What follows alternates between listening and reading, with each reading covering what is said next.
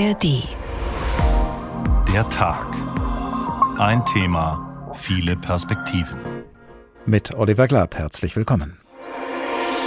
In den letzten Jahren haben mehrere hundert Apotheken zugemacht. Wir haben seit zehn Jahren keine Honoraranpassung gehabt. Heute fehlen Antibiotika, morgen fehlen Apotheken. Es hat sich dermaßen verschärft, dass wir wirklich anfangen, uns Sorgen zu machen. Es gibt Apotheken, die sehr teure Medikamente schon kaum noch abgeben, weil sie Angst haben, dass die Krankenkasse gar nichts bezahlt. Dass wir nicht mehr die Apotheke der Welt sind. Durch den Druck der Krankenkassen ist die generische Arzneimittelproduktion nach Südostasien gegangen. Statt zwei Minuten Medikamente erklären, 20 Minuten Ersatz besorgen. Dankeschön, bis dann.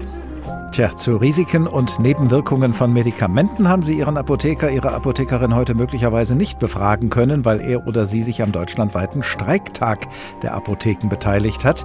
Denn eine Apotheke zu betreiben scheint für die Betroffenen selbst mit immer mehr Risiken und Nebenwirkungen verbunden zu sein. Die Kosten steigen wie die Quecksilbersäule eines Fieberthermometers, die Verstopfung durch Bürokratie schreit nach einem Abführmittel, Lieferengpässe lassen Medikamente zur Mangelware werden und niedrig dosierte Honorare sorgen dafür, dass immer weniger Menschen bereit sind, hinter der Theke einer Apotheke zu stehen. Auf dem Land geht immer mehr Apotheken der Lebenssaft aus und so wird die Medikamentenversorgung in Deutschland allmählich selbst zum Patienten. So würden es die Apothekerinnen und Apotheker wahrscheinlich in einer ärztlichen Sprechstunde formulieren. Was läuft da schief? Warum befinden sich die Apotheken in einer so schlechten Lage und wie kommen sie da wieder raus? Das untersucht diesmal der Tag. Ein Thema, viele Perspektiven. Zu finden wie immer in der ARD Audiothek. Und inspiriert von Fußballlegende Giovanni Trapattoni steht oben auf unserem Beipackzettel die Überschrift Fläschchen leer. Apotheken haben fertig.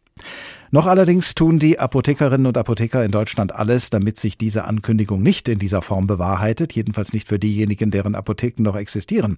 Deshalb hatten die Apothekerverbände für heute zum Streik aufgerufen und zu mehreren Kundgebungen.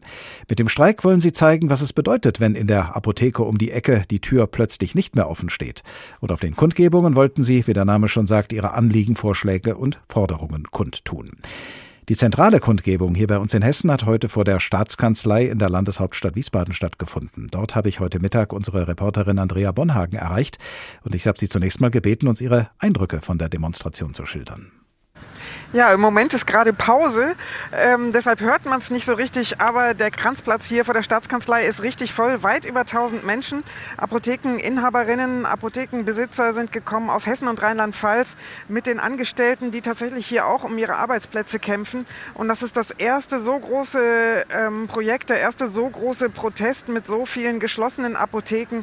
Fast alle in Hessen sind zu. Es gibt 1377, rund 100 haben Notdienst, deshalb offen. Aber die Probleme, die hier angesprochen werden, das sind eben einmal die Medikamentenengpässe, zum Beispiel bei Antibiotika, eine zu geringe Bezahlung bei den Medikamenten, die verschrieben werden. Da gibt es eben die Forderung, die Apotheken brauchen 12 Euro statt gut 8 Euro.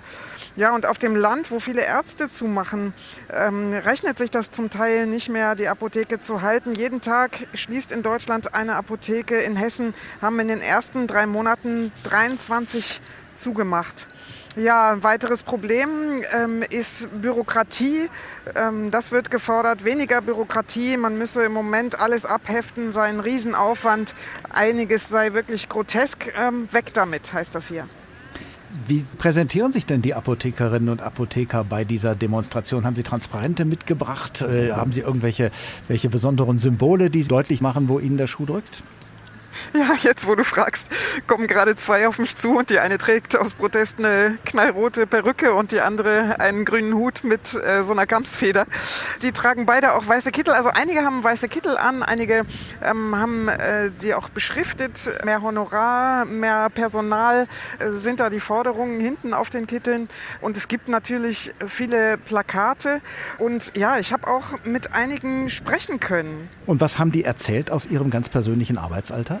Ja, einer aus Mittelhessen, aus der Nähe von Wetzlar, hat mir gesagt, ein Arzt ist da gerade noch da und das reicht für die Apotheke so gerade, um was zu verdienen. Er zahlt sich im Monat zum Teil weniger aus als seinen Angestellten nach Tarif. Also das sind so 3500 Euro im Monat etwa. Und ich habe gelesen, im Durchschnitt 14.500 Euro bekommt ein Apotheker im äh, Monat, der selber eine Apotheke hat. Aber wenn ich das hier anspreche, schütteln alle den Kopf lachen zum Teil, sagen, sie bekämen vielleicht ein Drittel, also 5000 Euro.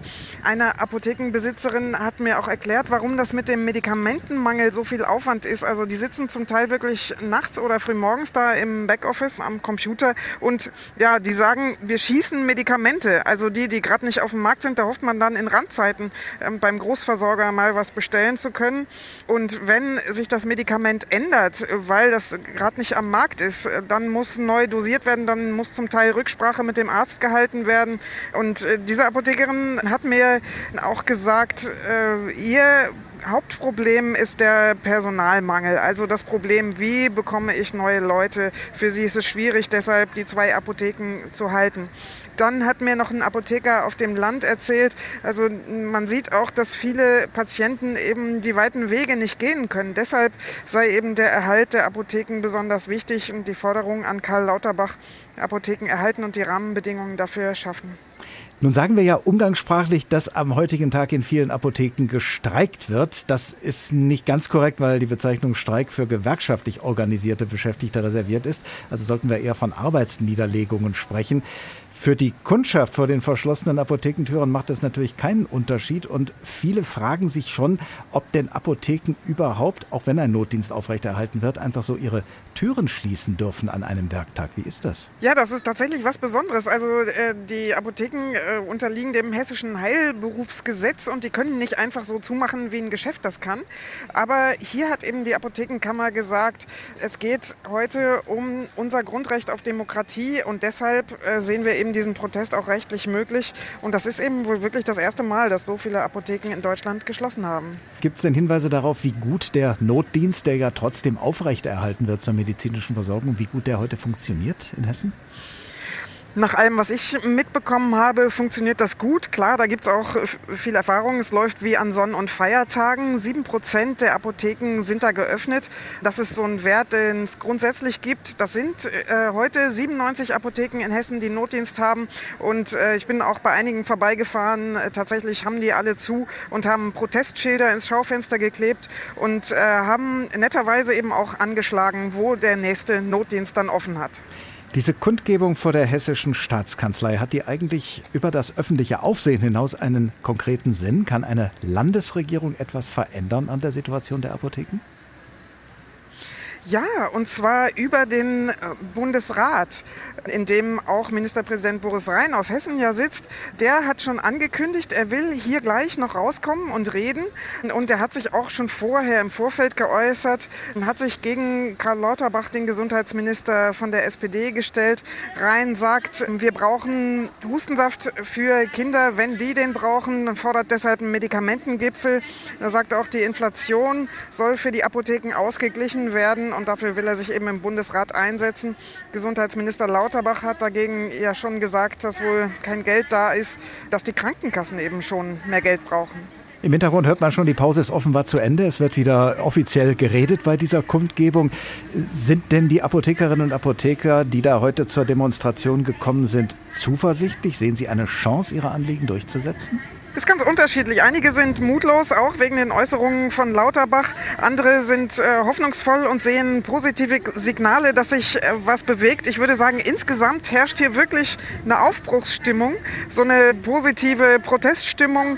Und ja, es drohen auch weitere Proteste der Apotheken. Soweit die Eindrücke, die unsere Reporterin Andrea Bonhagen bis zum Mittag gesammelt hatte bei der zentralen Kundgebung vor der Hessischen Staatskanzlei heute am bundesweiten Streiktag der Apotheken. Die Kollegin hat sich dann im Laufe des Nachmittags weiter mit Apothekerinnen und Apothekern auf der Kundgebung unterhalten und unter anderem das hat sie zu hören bekommen um einfach bessere Arbeitsbedingungen zu bekommen und vor allen Dingen auch diese Lieferengpässe endlich mal in den Griff zu bekommen. Wir haben auch äh, Inflationskosten, die uns belasten. Unsere Mitarbeiter wollen auch ähm, entsprechend äh, mehr Lohn haben. Außerdem ja, protestieren wir auch gegen ähm, überbordende Bürokratie, äh, gegen die Lieferengpässe, die uns täglich belasten. Also wir haben eine kleine Landapotheke in Mittelhessen in der Nähe von Wetzlar und äh, also unsere Existenz ist gefährdet, das kann man sagen. Also es ist wirklich im Moment purer Idealismus, dass wir das für die Apotheke noch behalten. Wenn wir jetzt angestellt gearbeitet hätten, hätten wir im letzten Jahr mehr verdient. In unserem Umkreis, ich glaube in den letzten vier, fünf Jahren Wir haben zwei oder waren es drei? Drei Apotheken, drei Apotheken geschlossen. Ich suche schon sehr lange approbierte Verstärkung, weil mein Bestandsteam einfach mit der vielen Arbeit überlastet ist und wir dringend da noch Unterstützung brauchen. Und das ist letztendlich das, was sie irgendwann auch mal mit dem Gedanken ähm, ja, sich beschäftigen lässt, ob sich, ich betreibe zwei Apotheken, also eine Hauptapotheke und eine Filiale, ähm, ob beide Standorte auf Dauer letztendlich so zu halten sind, weil es einfach Substanz, Kraft und Energie raubt. Und auf all die Apothekerinnen und Apotheker, die es, wie wir gerade gehört haben, Substanz, Kraft und Energie kostet, ihre Arbeit unter den herrschenden Rahmenbedingungen zu leisten, passt dann vielleicht wirklich das Bild, das der Fußballtrainer Giovanni Trapattoni geprägt hat. Sie sind am Ende eines Arbeitstages schwach wie eine Flasche leer. Und so trägt der Tag, den Sie gerade hören, nicht ganz ohne Sinn den Titel Fläschchen leer, Apotheken haben fertig.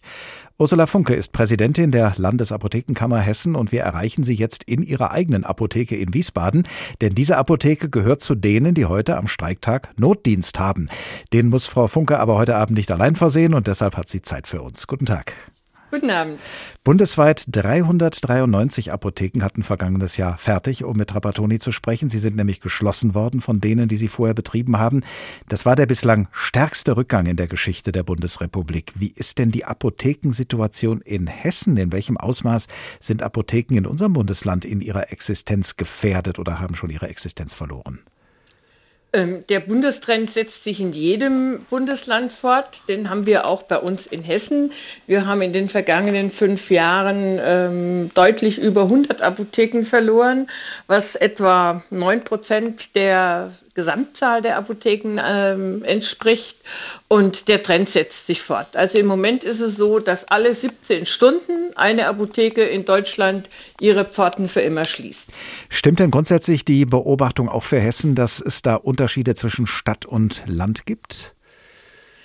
Ähm, das kann man so nicht sagen. Es schließen sowohl auf dem Land Apotheken, Sie haben das in Ihrem Beitrag ja gebracht, dass ähm, wenn die Ärzte weg sind, ähm, das für die Apotheken auch schwierig ist, aber es schließen auch Apotheken in der Stadt, in den Stadtteilen, ähm, im Stadtrandgebiet.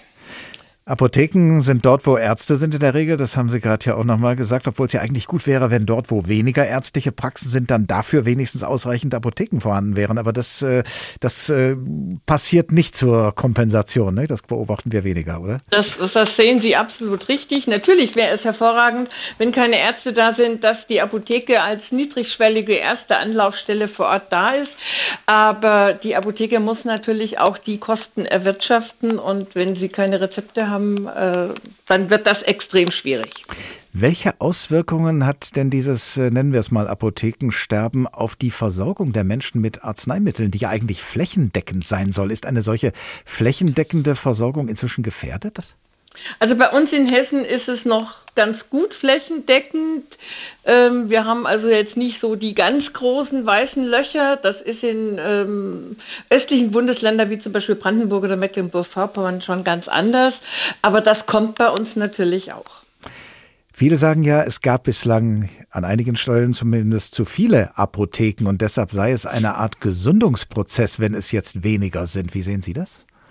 Das sehe ich so nicht. Ähm, wir haben seit Ende der 50er Jahre, äh, seit einem Bundesverfassungsurteil, ähm, Bundesverfassungsgerichtsurteil, die Niederlassungsfreiheit, dass jeder darf sich dort niederlassen, wo er denn möchte. Aber es muss sich natürlich rechnen.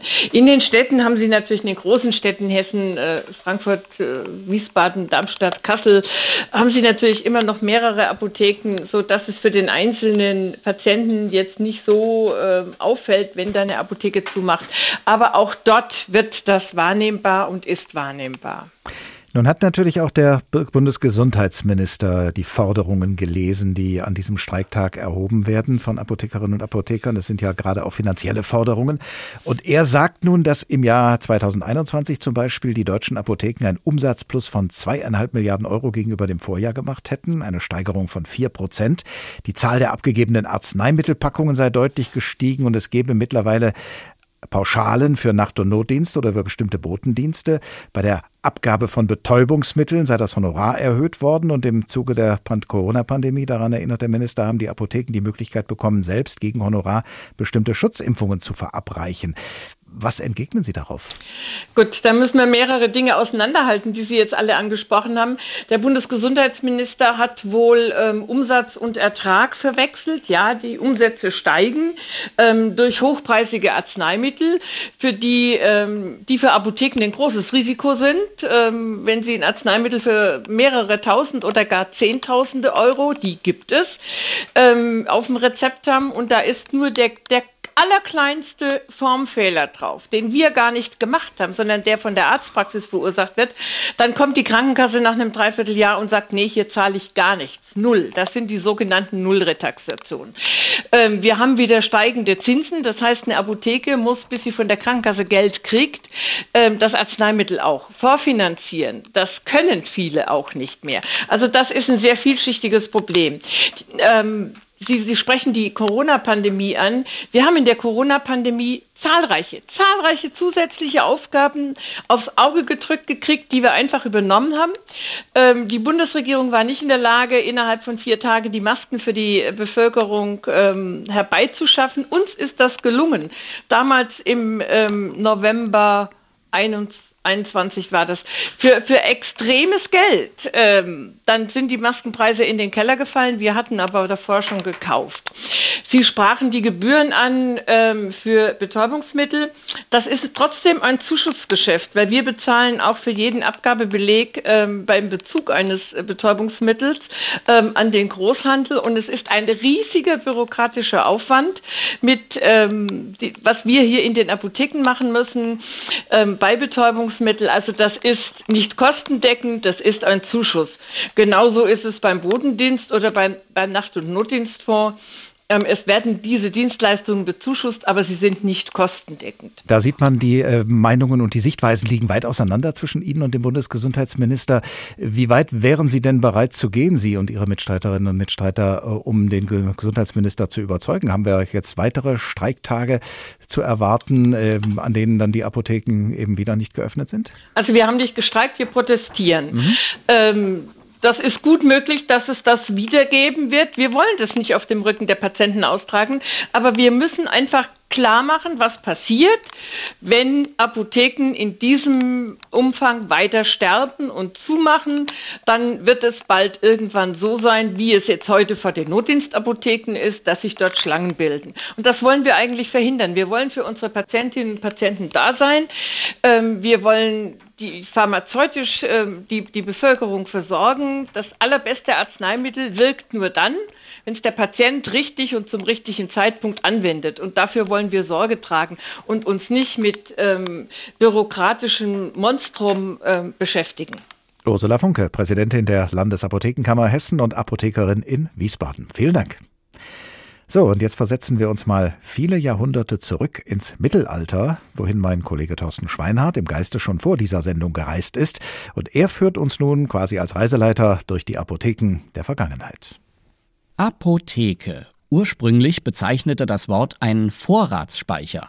In den mittelalterlichen Klöstern war die Apotheka der Raum, in dem die Heilkräuter lagerten. Mit ihrem Kräuterwissen können Mönche und Nonnen wohl als die ersten Apotheker Europas gelten. Außerhalb der Klöster war eine Apotheke im Mittelalter meist nicht mehr als eine Jahrmarktsbude, und das Warensortiment unterschied sich auch deutlich von dem, was wir heute gewohnt sind. Aspirin, Vitaminpräparate, tut mir leid, haben wir nicht da. Aber dafür hätten wir ganz andere tolle Mittelchen im Angebot. Zum Beispiel gemahlene Schädeldecke gegen Epilepsie, Körperfett von Hingerichteten gegen Gicht und Muskelschwund, pulverisierte Mäusezähne, Spinnweben und Gänsekot. Dazu natürlich Kräutertinkturen und praktische Alltagshelferlein wie Flohfallen, kleine hohle Behälter aus Elfenbein.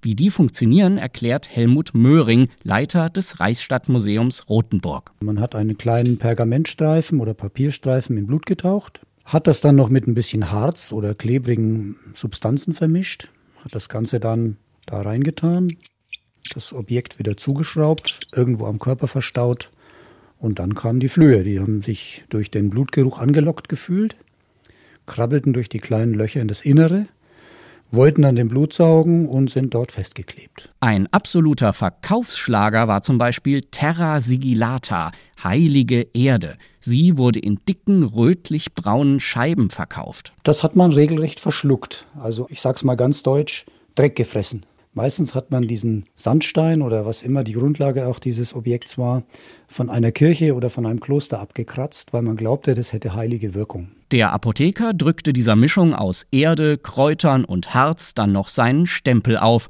und schon war der Erdfladen als Medizin abgesegnet. Bürokratie gab es also auch schon in mittelalterlichen Apotheken.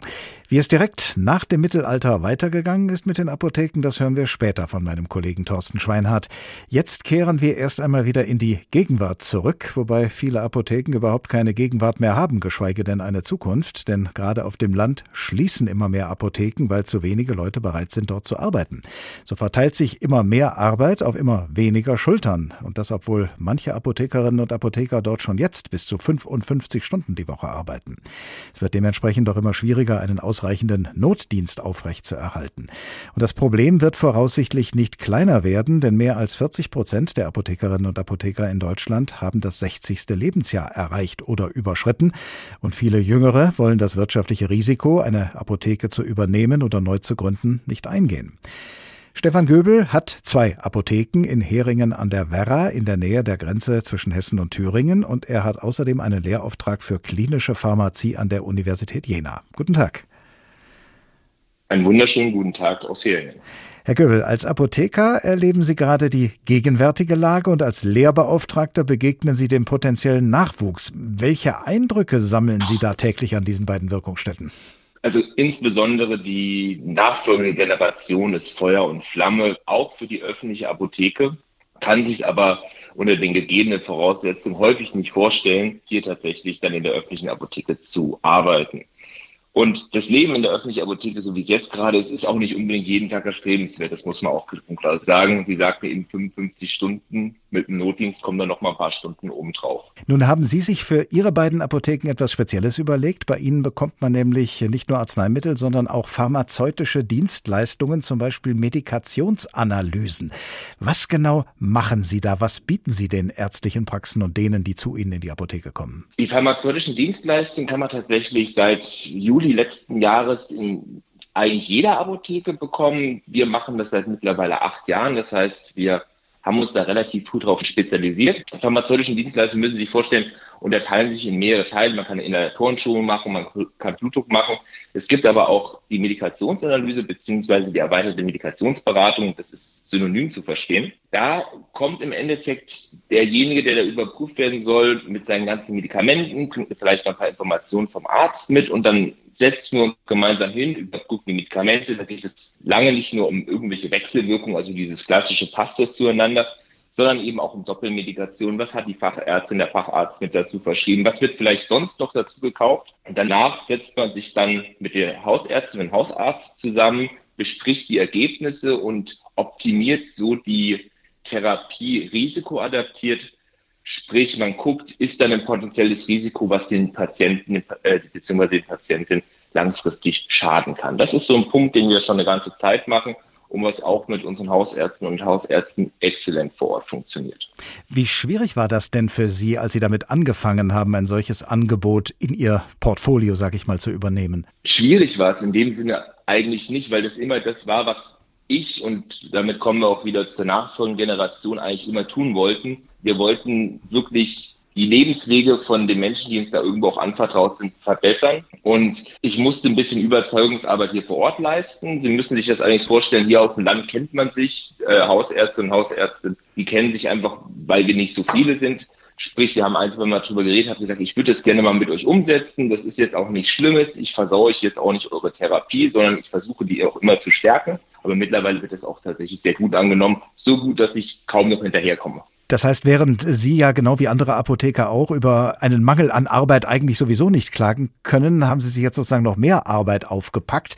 Welche positiven Effekte bringt das denn für Sie? Man lernt natürlich eine ganze Menge. Man kann so die Sachen, die man da in dem Gespräch über die Therapie, auch über den Menschen lernt, kann man so in die nächsten Beratungsgespräche mitnehmen. Wir haben ja alle irgendwo studiert oder haben gesagt, wir werden PTA. Ähm, weil wir ja irgendwo auch Menschen helfen wollten. Und wenn man da direkt mit jemandem zusammenarbeiten kann und merkt dann, es funktioniert vieles besser und der Arzt oder die Ärztin sagt dann, Mensch, das war richtig gut, dann tut es richtig der Seele gut. Gerade in der Phase, wo man sich ganz viel mit Sachen wie Lieferengpässen und Öffnungszeiten und Personalmangel rumschlagen muss da tut sowas für die pharmazeutische Seele richtig gut. Wird eine Apotheke wie die Ihre dann vielleicht auch attraktiv für pharmazeutisch-technische Assistentinnen und Assistenten, diese PTAs, die Sie gerade erwähnt haben? Ich hoffe. Also pharmazeutisch arbeiten ist definitiv was, was die nächste Generation, also die Studierenden, immer wieder sagen, 80, 85 Prozent von denen sagen, wir wollen unbedingt pharmazeutisch arbeiten, sonst ist die öffentliche Apotheke für uns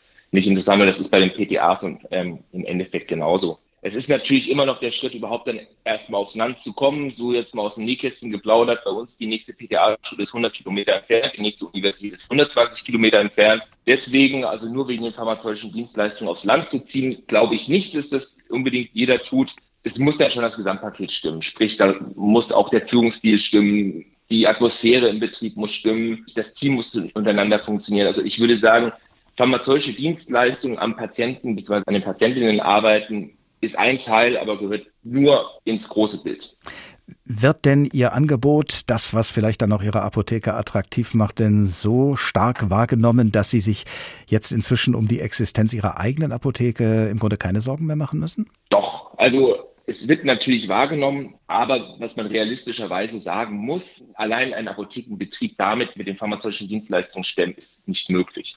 Das ist super, dass das bezahlt wird. Es ist super, dass wir es durchführen können, aber wir haben ja so viele Kernprozesse, die gerade aktuell so viel Zeit verschlingen, auch wirklich richtig viel Arbeitszeit verschlingen, Stichwort Lieferengpässe, dass das gar nicht zu kompensieren ist. Also das ist gut, dass wir das machen können. Es ist super, dass wir da auch ausgewählten Leuten wirklich das zukommen lassen, aber retten wird es uns nicht. Dafür bräuchten wir eine grundlegend andere Honorierung als jetzt nur über den Zuschuss über die ähm, Honorierung der pharmazeutischen Dienstleistung. Wo haben Sie denn eigentlich den heutigen bundesweiten Apothekenstreiktag verbracht? In der Apotheke, außerhalb der Apotheke, ganz woanders? Wir haben ähm, beide Apotheken geschlossen und ein Teil des Teams ist auch nach Marburg gefahren, um da zu demonstrieren. Ich musste eben schmunzeln, als Sie sagten 55 Stunden. Also teilweise ist das wirklich deutlich mehr. Also es sind auch mal 60, 70 Stunden und ich komme aktuell mit meiner Arbeit gar nicht hinterher dass ich tatsächlich den Tag genommen habe, um mich auf das Interview vorzubereiten, ähm, das wir jetzt hier gerade führen, weil das ist zum ersten Mal, dass ich das so mache und war auch dementsprechend ein bisschen aufgeregt. Aber ich habe natürlich auch versucht, einfach Sachen aufzuarbeiten, die die letzten Wochen liegen geblieben sind und die mir auf der Seele lagen. Und jetzt kann ich einen Tag ein, ein Stück entspannter in den morgigen Tag starten, weil ich weiß, ich habe doch einiges wieder von der Liste wegbekommen. Aber tatsächlich, so blöd es klingt, ich habe im Hintergrund gearbeitet, ja. Gestreikt hatte also nicht. Stefan Göbel, Apotheker in Heringen an der Werra in der Nähe der Grenze zu Thüringen und außerdem Lehrbeauftragte für klinische Pharmazie an der Universität Jena. Vielen Dank. Eine Apotheke zu betreiben und dort über den Verkauf von Arzneimitteln hinaus Medikationsanalysen anzubieten, all das hat natürlich nur Sinn, wenn es auch genügend Medikamente gibt, die man verkaufen oder analysieren kann. Und das ist leider längst nicht mehr selbstverständlich, wie wir schon einige Male gehört haben. Denn es gibt Lieferengpässe, von denen zuletzt sage und schreibe rund 500 Medikamente in Deutschland betroffen waren. Und das ist beileibe keine neue Situation, denn schon im April hat unsere Reporterin Anna Vogel genau davon berichtet, am Beispiel einer Apotheke in Frankfurt. Rote und grüne Rezepte werden über die Theke geschoben, bunte Packungen ausgegeben, Geldbörsen gezückt. Es ist einiges los in einer Apotheke in Frankfurt-Bornheim. Ach ja, und ich muss ja das noch abholen, Leute. Doch die Regale und Schubladen sind deutlich leerer, als Apothekerin Janina Nicole lieb wäre.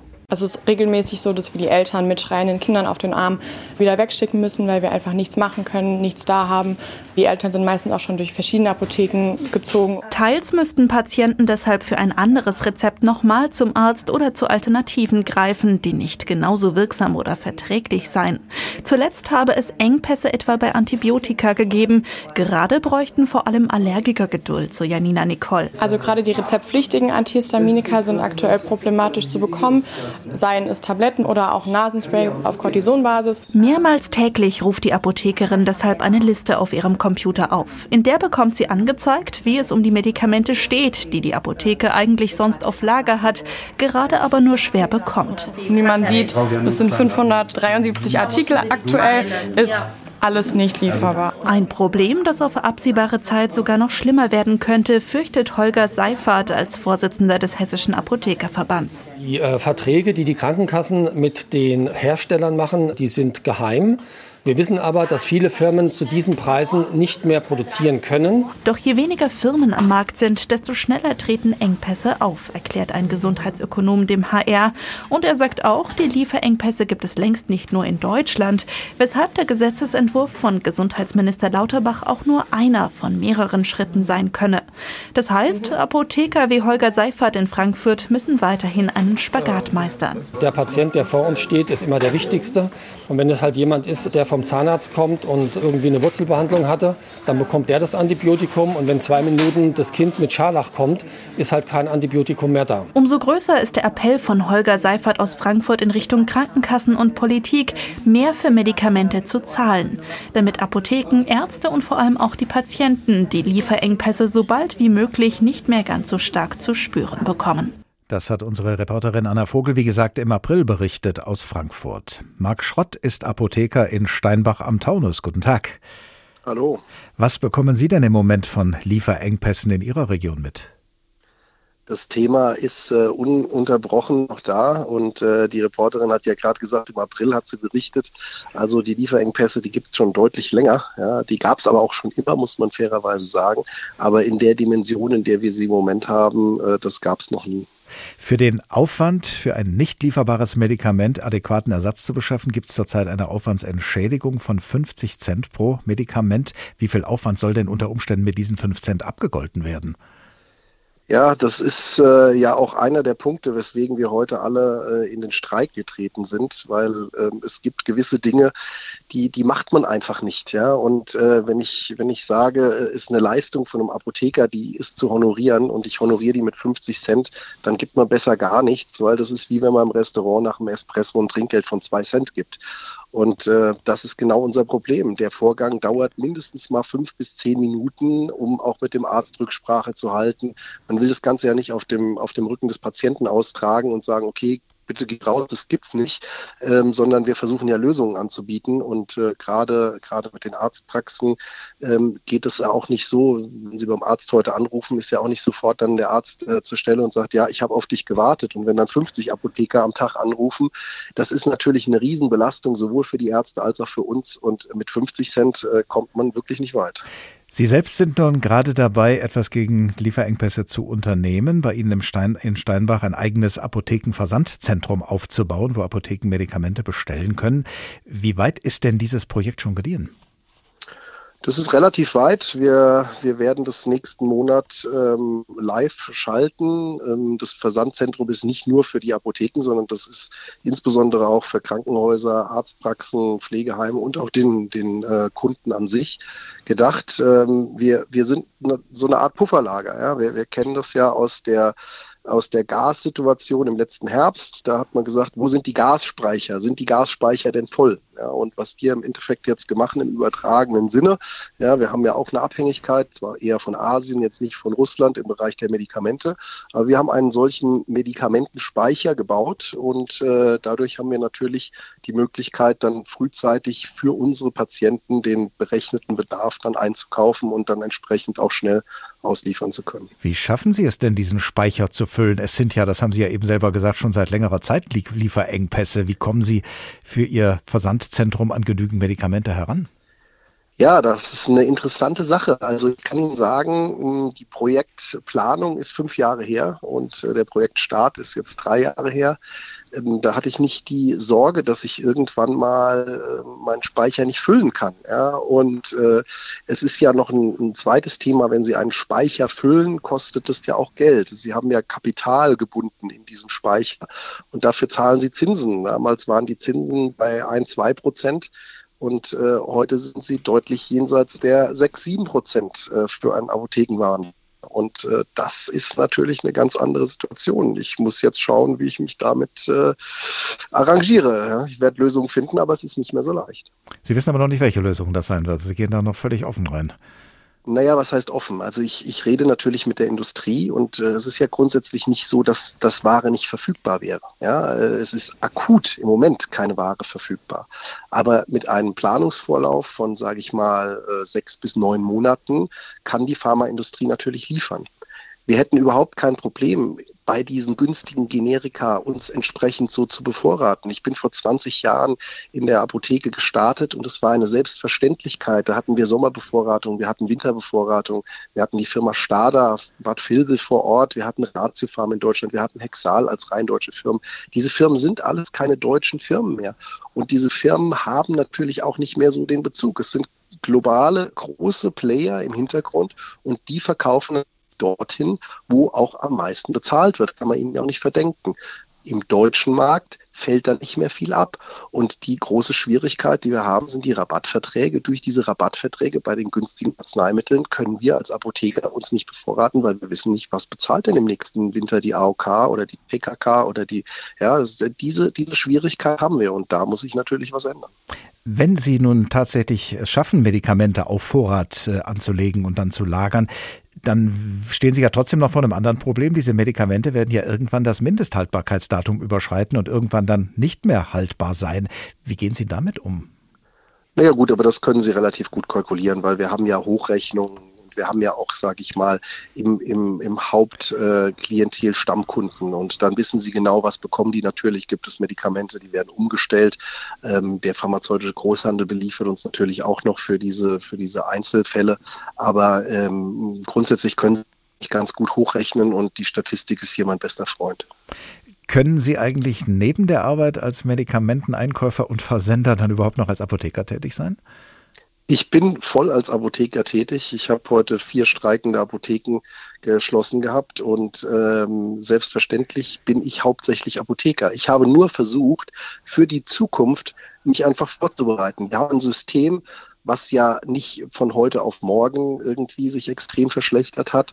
Ähm, selbstverständlich hat Herr Lauterbach äh, sich den zweiten Affront geleistet, indem er uns im Februar noch äh, Geld gestrichen hat ähm, und, und gesagt hat, ja, wir, wir brauchen das nicht, wir sollen Sonderopfer leisten äh, im Rahmen der Inflation. Das war sicherlich ein Affront, aber trotzdem ist es so, dass, dass ich als Apotheker ja ähm, äh, mein tagtägliches Geschäft habe. Ich habe nur gesagt, in Zukunft in einem System, was natürlich immer schwieriger wird. Wir haben eine überalternde Gesellschaft und wenig junge Leute, die um diesen Berufsstand auszufüllen, da müssen wir neue Wege gehen. Und die Wege sind für mich Automatisierung und Digitalisierung. Und das habe ich aber versucht, nicht irgendwie aus Holland zu organisieren. Und ich möchte auch keine Kapitalgesellschaft sein, sondern ich habe gesagt, nein, das kann ich als regionaler Apotheker ja auch mal versuchen, dass ich einfach die Region mit den Medikamenten vor Ort versorge und die Patienten es auch äh, von zu Hause aus bestellen können. Und das lässt sich zeitlich, darauf zielte meine Frage eigentlich zeitlich auch gut unter einen Hut bringen, wenn Apotheker wie Sie ja äh, sowieso schon nicht über Mangel an Arbeit klagen können. Was heißt zeitlich lässt sich gut unter einen Hut bringen? Wir sind über 200 äh, Mitarbeiter bei, bei uns und äh, wir haben allein 45 Apotheker angestellt. Das heißt, äh, wir haben natürlich schon eine gewisse Größe und äh, ich kann bei mir selbstverständlich nicht alles selbst machen. Ja. Marc Schott, Apotheker in Steinbach am Taunus und gerade dabei, ein eigenes Apothekenversandzentrum aufzubauen, wo Apotheken Medikamente bestellen können. Ganz herzlichen Dank. Versetzen wir uns an dieser Stelle nochmal zurück ins Mittelalter und folgen wir meinem Kollegen Thorsten Schweinhardt weiter durch die Geschichte der Apotheken. Gegen Ende des Mittelalters waren die meisten Stadtapotheken längst keine windschiefen Bretterbuden mehr, erzählt Anne Röstl vom Deutschen Apothekenmuseum in Heidelberg. Später waren das dann halt irgendwie größere Räumlichkeiten in patrizisch gebauten Häusern, weil die Apotheker dann natürlich halt auch zur höheren sozialen Schicht der Stadt gehörten. Der Stadtapotheker, das ist ja nicht irgendein Hansel gewesen, will ich mal sagen. Die hatten halt schon einen ganz guten sozialen Status dann auch. Anders als heute war eine Apotheke damals aber kein offener Verkaufsraum, in den jeder einfach hineinspazieren konnte. Da gab es keinen Publikumsverkehr drin, da trat man dann über ein Fenster mit dem Apotheker in Kontakt. Unumschränkter Herrscher dieser Welt war der Apothekarius. An seinem großen Rezepturtisch hantierte er mit Waage und Mörser, drehte Pillen und mischte Säfte. Die Kräuter, die er dazu brauchte, sammelte er selbst. Apotheken hatten Kunden aus allen sozialen Schichten. Selbst der berühmteste Liebende der Welt hat schon einen Apotheker beehrt. In Shakespeares Romeo und Julia erinnert sich Romeo im fünften Akt Mir fällt ein Apotheker ein, er wohnt hier irgendwo herum. Ich sah ihn neulich, zerlumpt, die Augenbrauen überhangend. Er suchte Kräuter aus, hohl war sein Blick, ihn hatte das herbe Elend ausgemergelt. Ein Schildpad hing von seinem dürftigen Laden, ein ausgestopftes Krokodil und Häute von missgestalteten Fischen auf dem Sims, ein bettelhafter Prunk von leeren Büchsen und grüne Töpfe, Blasen, Muffger Samen, Bindfadenentchen, alte Rosenkuchen, das alles dünn verteilt zur Schau zu dienen. Romeos Besuch in der Apotheke ist allerdings nicht sehr gesundheitsfördernd, weil er fälschlicherweise glaubt, seine geliebte Julia sei tot, besorgt sich Romeo von dem Apotheker starkes Gift, mit dem er sich bald darauf das Leben nimmt. Soweit der zweite Teil unserer kleinen Geschichte der Apotheken, erzählt von meinem Kollegen Thorsten Schweinhardt. Fläschchen leer, Apotheken haben fertig, so heißt der Tag, den Sie gerade hören. Und was Romeo im Theaterstück von William Shakespeare zu dem Apotheker sagt, als er ihn besucht, das könnte er vielleicht auch heute so manchem Apotheker mitfühlend ins Gesicht sagen. Der Hunger sitzt in deinen hohlen Backen, Not und Bedrängnis darbt in deinem Blick, auf deinem Rücken hängt zerlumptes Elend. Die Welt ist nicht dein Freund noch ihr Gesetz. Die Welt hat kein Gesetz, dich reich zu machen. Nun, für Gesetze sind in unserem Land der Bundestag und die Bundesregierung zuständig. Und gerade an die politisch Verantwortlichen, das haben wir ja schon gehört, wenden sich heute am Streik- und Protesttag viele Apothekerinnen und Apotheker und wünschen sich von ihnen Gesetze, die ihnen das Weitermachen ermöglichen. Mehr darüber und über die politischen Reaktionen darauf hören wir jetzt von unserer Berliner Hauptstadtkorrespondentin Vera Wolfskämpf. Stefan Torke führt eine Apotheke im sächsischen Freital und er liebt seinen Beruf. Aber das, was ich gerne machen würde, nämlich meine Patienten ausreichend zu versorgen, wird mir zusätzlich erschwert durch wahnsinnig viel Bürokratie. Zertifizieren, Schulen überprüfen, jede Menge Formulare ausfüllen, das frisst die meiste Zeit. Und was den Aufwand noch erhöht, viele Medikamente sind zurzeit nicht lieferbar. Jeder Lieferengpass führt natürlich dazu, dass wir Rücksprache mit den Ärzten halten müssen, Alternativen mit den Patienten gemeinsam suchen müssen, das neue Medikament im Zweifelsfall auch neu erklären bzw. entsprechend Vermerke machen müssen. Die Apotheker fordern deshalb, dass sie mehr eigenständig entscheiden können. Saft oder Tablette, welche Wirkstärke, welche Packungsgröße. Die ABDA, die Bundesvereinigung deutscher Apothekerverbände, wirbt vehement dafür, das ins Gesetz gegen die Lieferengpässe aufzunehmen. Darüber berät gerade der Bundestag. Tino Sorge, Gesundheitspolitiker der CDU-CSU-Fraktion, fände das richtig. Weil wir das ja in der Corona-Pandemie schon mal hatten, dass wir gesagt haben, der Einfachheit halber, auch aufgrund der Flexibilität und mehr Eigenverantwortung bei den Apothekern ist das sinnvoll und es hilft vor allen Dingen den Patienten. Der Oppositionspolitiker unterstützt eine weitere Forderung der Apotheken nach mehr Geld. Seit Jahren sei ihre Vergütung nicht angestiegen, die Kosten von Inflation bis Lohnsteigerungen aber schon. Deutlich höhere Honorare. Bundesgesundheitsminister Karl Lauterbach von der SPD weist das zurück. Die Einkünfte der Apotheker sind in den letzten Jahren gestiegen, insbesondere in der Pandemie. Jetzt geht es aber zurück zur Normalität. Das ist nach wie vor ein sehr gut bezahlter Beruf. Mehr Umsätze durch Masken, Corona-Impfungen und Zertifikate, ja. Aber vieles hätten die steigenden Kosten aufgefressen, hält der Berufsverband Abda dagegen. Und was unterm Strich bleibt, geht weit auseinander. Einige große Apotheken sind mit extra Versandhandel sehr erfolgreich. 60 Prozent aber verdienen unterdurchschnittlich, betont Gabriele Overwiening, Präsidentin des Berufsverbands Abda. Die Apotheken schließen, weil sie wirtschaftlich nicht mehr können, weil sie keinen Nachwuchs bekommen, der für sich eine Perspektive sieht. Und so einen dramatischen Rückgang an Apotheken haben wir in Deutschland noch nie gehabt. Weniger als 18.000 Apotheken gibt es noch. Vor zehn Jahren waren es fast 3.000 mehr.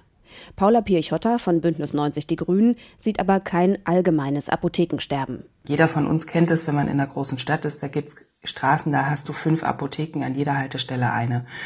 Da, wo es wirklich aber problematisch ist, ist im ländlichen Raum. Und deswegen, wenn man schaut, wo man Apotheken gezielt unterstützen muss, dann genau dort im ländlichen Raum. Dort, wo es nicht mehr so viele Arztpraxen gibt, seien Apotheken besonders wichtig. Sie können Grippe- oder Corona-Impfungen anbieten und bei manchen Krankheiten mit versorgen. Stefan Torke, der Apotheker aus Sachsen, möchte das gern übernehmen, wenn es sich lohnt und nicht noch mehr Papierkram bedeutet.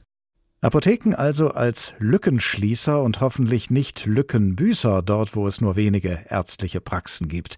Professor Jürgen Wasem, Professor für Medizinmanagement an der Universität Duisburg-Essen. Guten Tag. Grüße Sie. Wenn Sie das Gesundheitswesen so gestalten könnten, wie Sie das für richtig halten, nach Ihren Erkenntnissen und Vorstellungen, welche Rolle würden die Apotheken darin spielen? Also es ist richtig, dass man sich vorstellen kann, dass die Apotheken in Grenzen stärker auch ärztliche Tätigkeiten wahrnehmen. Nur muss man von den Daten her sehen, da wo es wenig Ärzte gibt, gibt es häufig auch wenig Apotheken, weil der Apotheker irgendwo ja dem Arzt auch folgt, weil der verordnet und damit sein Auskommen sichert. Deswegen wird es da in der Möglichkeit, tatsächlich ärztliche Tätigkeiten durch Apotheken zu ersetzen, Grenzen geben. Die andere Frage ist, ob wir neue Teilnehmer bei den Apotheken ans Netz lassen. Also können wir eventuell eventuell durch stärkere Kettenbildung und neue Akteure dafür ein höheres Angebot an Apotheken sorgen. Da kommen ja auch durchaus die Online-Apotheken ins Spiel, die Versandapotheken, die ja seit einiger Zeit eine sehr umstrittene Konkurrenz äh, darstellen. Wie sollte man denn Ihrer Ansicht nach mit denen umgehen? Also ich denke, die Online-Apotheken sind zumindest in den strukturschwachen Regionen, wo es wenig Apotheken gibt, eher ein Beitrag zur Lösung des Problems als das Problem selber. Wir haben uns ja dazu entschieden, denen auch EU-rechtlich denen grundsätzlich gleiche Chancen zu geben wie den stationären Apotheken. Da gibt es ja auch Urteile des Europäischen Gerichtshofs, dass man die nicht diskriminieren darf. Und ich denke, sie sind natürlich in der Tat auch eine Alternative, da wo die Wege zur Apotheke weit sind. Nun haben wir in dieser Sendung sehr viel von den enormen finanziellen Problemen der Apotheken gehört. Die Honorare sind über Jahre hinweg nicht angepasst worden. Die Krankenkassen und die Regierung, namentlich der Bundesgesundheitsminister, sagen, es ist zu wenig Geld da, um aufzustocken. Stimmt das denn? Naja, das mit dem, das Honorar ist seit Jahren nicht angepasst worden, ist nur halb richtig. Das Honorar der Apotheker setzt sich aus zwei Komponenten zusammen, aus zwei Teilen. Das eine sind diese 8,35 Euro. Da ist richtig, dass die seit über zehn Jahren nicht angepasst worden sind. Das andere ist aber, dass die auch drei Prozent vom Arzneimittelverkaufspreis des Pharmaunternehmens bekommen. Und da die Ärzte Jahr für Jahr teurere Arzneimittel verordnen, weil sie einfach alte, billige ersetzen gegen neuere, bessere, steigt dieser Teil beständig an. Und wenn man sich dann die Überschüsse in den Apotheken und die Apothekereinkommen ansieht, so steigen die nach wie vor. Und das ist sozusagen nur halb richtig. Was aber richtig ist, ist, dass wir große Einkommensunterschiede haben. Wir haben sehr kleine Apotheken, die machen so eine Million, zwei Millionen Euro Umsatz im Jahr. Da sind auch die Einkommen dann relativ niedrig, während wir Apotheken am anderen Ende haben, die irgendwo zwischen fünf und zehn Millionen Euro Umsatz machen da verdient ein Apotheker noch richtig, richtig gut. Letztlich ist ja immer Geld da, muss man immer dazu sagen. Man muss nur entscheiden, wofür man es ausgibt. Setzen da die politisch Verantwortlichen da aus Ihrer Sicht die richtigen Prioritäten? Würden Sie, wenn Sie es zu entscheiden hätten, den Apotheken vielleicht mehr Priorität einräumen, als das bisher geschieht? Also ich glaube nicht, dass wir das Problem der rückläufigen Apotheken, was ja tatsächlich da ist, dass wir das äh, in erster Linie durch mehr Geld lösen können. Weil wenn man hinguckt, es sind die in Anführungszeichen wenig auch regional attraktiven Apotheken, die kleinen Apotheken, die in erster Linie verschwinden. Und es hängt auch ganz stark damit zusammen, dass wir bei den Apotheken ja wie bei den Ärzten auch einfach auch einen Wandel in dem Verhältnis Familie-Beruf haben, also Work-Life-Balance, wie wir das heute so nennen. Die, die jungen Apothekerinnen wollen keine kleine Apotheke, wo sie doch sehr stark dann auch zeitlich unflexibel sind. Das ist viel wichtiger, denke ich. Deswegen glaube ich nicht, dass wir das Problem durch mehr Geld wirklich lösen können. Wodurch dann? Was müsste unternommen werden aus Ihrer Sicht und von wem, um die Apotheken und damit unser aller Versorgung mit Arzneimitteln besser aufzustellen? Ja, ich habe zwei Dinge ja schon genannt. Das eine ist dass man überlegen könnte, ob man neue Akteure reinlässt. Dann müssen wir tatsächlich über den Onlinehandel sprechen. Und das Zweite haben wir ganz am Anfang angesprochen. Wenn wir die Apotheker den Job attraktiver machen, zum Beispiel durch Übernahme von ärztlichen Tätigkeiten in Grenzen natürlich, dann ist das sicherlich auch ein Beitrag, der dazu beitragen kann, verstärkt junge Absolventen des Pharmaziestudiums in die Apotheke zu locken. In der besten aller Welten würden wir ja drei Ziele auf einmal erreichen. Äh, dass weder die Apotheken ums Überleben kämpfen müssen, noch die Menschen, die auf sie angewiesen sind und auch nicht unser Gesundheitssystem. Wenn wir das alles annähernd erreichen wollen äh, in der real existierenden Welt, wer wird denn da welche bittere Pille schlucken müssen, um das zu erreichen? Naja, ein Punkt, wo wir, glaube ich, einen Beitrag leisten können, der keinem weh tut, ist ernst nehmen, was die Apotheker in Sachen bürokratische Tätigkeiten klagen. Das ist, glaube ich, durchaus ein Punkt, sowohl in dem Thema Lieferengpässe, was wir zurzeit ja intensiv diskutieren, was ja auch im Bundestag zurzeit diskutiert wird, sind, glaube ich, schon die Dokumentationspflichten, die die Apotheker haben, relativ stark. Und da gibt es auch noch so ein paar andere Baustellen. Das ist, glaube ich, was, wo man letztlich niemandem wehtut. Auch die Kassen werden sich daran gewöhnen, wenn weniger Bürokratie von den Apotheken mit Dokumentationspflichten auf sie rüberschwappt. Ansonsten haben Sie recht, wenn es ums Geld geht, äh, das kann man nur einmal ausgeben. Professor Jürgen Wasem, der Professor für Medizinmanagement an der Universität Duisburg-Essen. Vielen Dank. Und zum Stichwort bittere Pillen lassen wir jetzt nochmal den Kollegen Thorsten Schweinhardt zu Wort kommen im dritten Teil seiner kleinen Geschichte der Apotheken. Nicht jede Medizin aus der Apotheke schmeckte bitter. Seit dem Spätmittelalter verkauften Apotheker ihre Präparate nicht nur in Pillen- und Pulverform, sondern häufig auch als medizinisches Konfekt. Die Wirkstoffe kamen in eine Art Teig, der mit Zucker haltbar gemacht wurde. Dazu gab der Apotheker jede Menge Gewürze wie Zimt, Muskat und Kardamom und sogar Moschus, erklärt Anne Röstl vom Deutschen Apothekenmuseum in Heidelberg. Man kann sich diese Arzneikonfekte als ja, richtig gehende Geruchs- und Geschmacksexplosion vorstellen. Und wenn man sich davon ein Bild machen möchte, wie die mittelalterliche Arznei geschmeckt haben mag, dann muss man halt nur zu Weihnachten Lebkuchen essen. Also das ist teilweise ganz ähnlich vom Geschmack her. Leider verabreichten Apotheker damals nicht nur medizinische Lebkuchen, sondern häufig auch pures Gift. Gefürchtet waren zum Beispiel Kuren mit Quecksilber, sagt Helmut Möhring vom Reichsstadtmuseum Rothenburg. Man wollte zum Beispiel unheilbare Krankheiten heilen. Wenn man dachte, nichts hilft, dann nimmt man eben auch was, wo man nicht genau weiß, was es ist. Also zum Beispiel Quecksilber hat man versucht, gegen Syphilis einzusetzen. Hat aber natürlich nie funktioniert. Im Gegenteil, da ist man eher noch kränker geworden. Oder was natürlich nicht so toll war, das war das Aqua Plumbi, also das Bleiwasser. Das war einfach verdünntes Blei.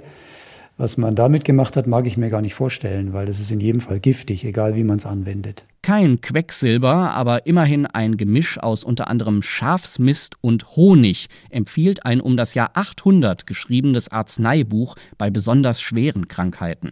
Auch nur eklig und unwirksam? Nicht ganz. Wissenschaftler haben festgestellt, dieses Gemisch könnte antibiotisch wirken, also ähnlich wie Penicillin. Vielleicht lohnt es sich manchmal also doch, in alten Apothekerbüchern nachzuschlagen. Der Rat meines Kollegen Thorsten Schweinhardt. Fläschchen leer, Apotheken haben fertig. Das war der Tag, auch, für den, auch über den heutigen Apothekerstreiktag hinaus als Podcast zu finden in der ARD Audiothek, und zwar in der Rubrik Politik und Hintergrund. Und dort in der Audiothek finden Sie auch andere Podcasts, zum Beispiel einen Podcast von SWR2 Forum mit dem Titel Rezepte zum Überleben. Was rettet die Apotheke? Wenn Sie wissen wollen, womit sich der Tag als nächstes beschäftigt, abonnieren Sie unseren Newsletter über hr2.de oder hrinforadio.de. Und auf diesen Newsletter hin können Sie uns auch gerne Ihre Anmerkungen und Anregungen zukommen lassen.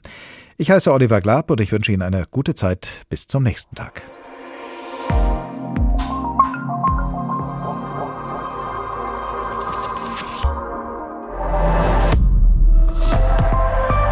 ARD